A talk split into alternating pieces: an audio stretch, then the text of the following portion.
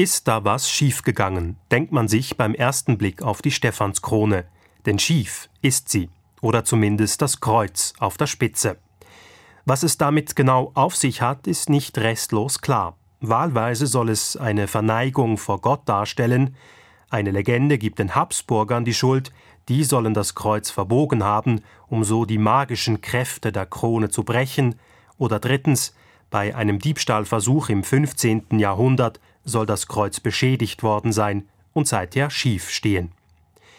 Für einen Transportschaden als Grund würde auch die bewegte Geschichte der Stephanskrone sprechen, denn sie hat so einiges gesehen von dieser Welt. Gleich mehrmals wurde sie gestohlen, sie wurde vergraben, vor Feinden in Sicherheit gebracht oder verloren. Ihre, sagen wir mal, Reisefreude brachte die Stephanskrone in Europa weit umher und Mitte des 20. Jahrhunderts dann sogar bis in die USA. Dazu kam es so.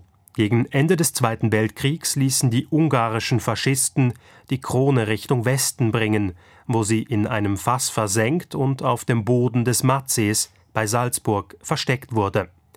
Davon bekam der US-Geheimdienst Wind und ließ die Krone vom Grund des Sees heraufholen. Die Amerikaner boten zwar eine Rückgabe an, die Sowjets lehnten aber ab. Zu groß war die Angst, die Rückkehr der Stephanskrone könnte beim ungarischen Volk den Nationalstolz wecken und zu antisowjetischen Demonstrationen führen.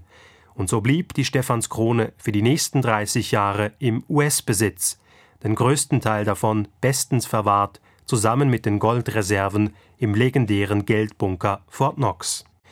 Zwar bemühten sich die ungarischen Kommunisten während des Kalten Krieges immer wieder um eine Rückgabe, aber erst 1977 willigte US-Präsident Jimmy Carter ein, unter zwei Bedingungen.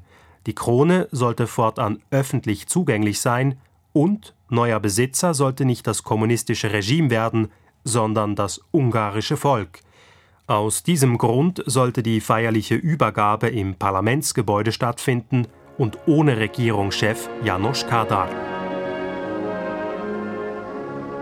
Am 6. Januar 1978 war es dann soweit. US-Außenminister Cyrus Vance übergab dem Parlamentspräsidenten in Budapest in einer feierlichen Zeremonie die Krone. This historical and religious treasure, which has played a central role in the history of the nation, for nearly 1,000 years should be in Hungary for its people to cherish.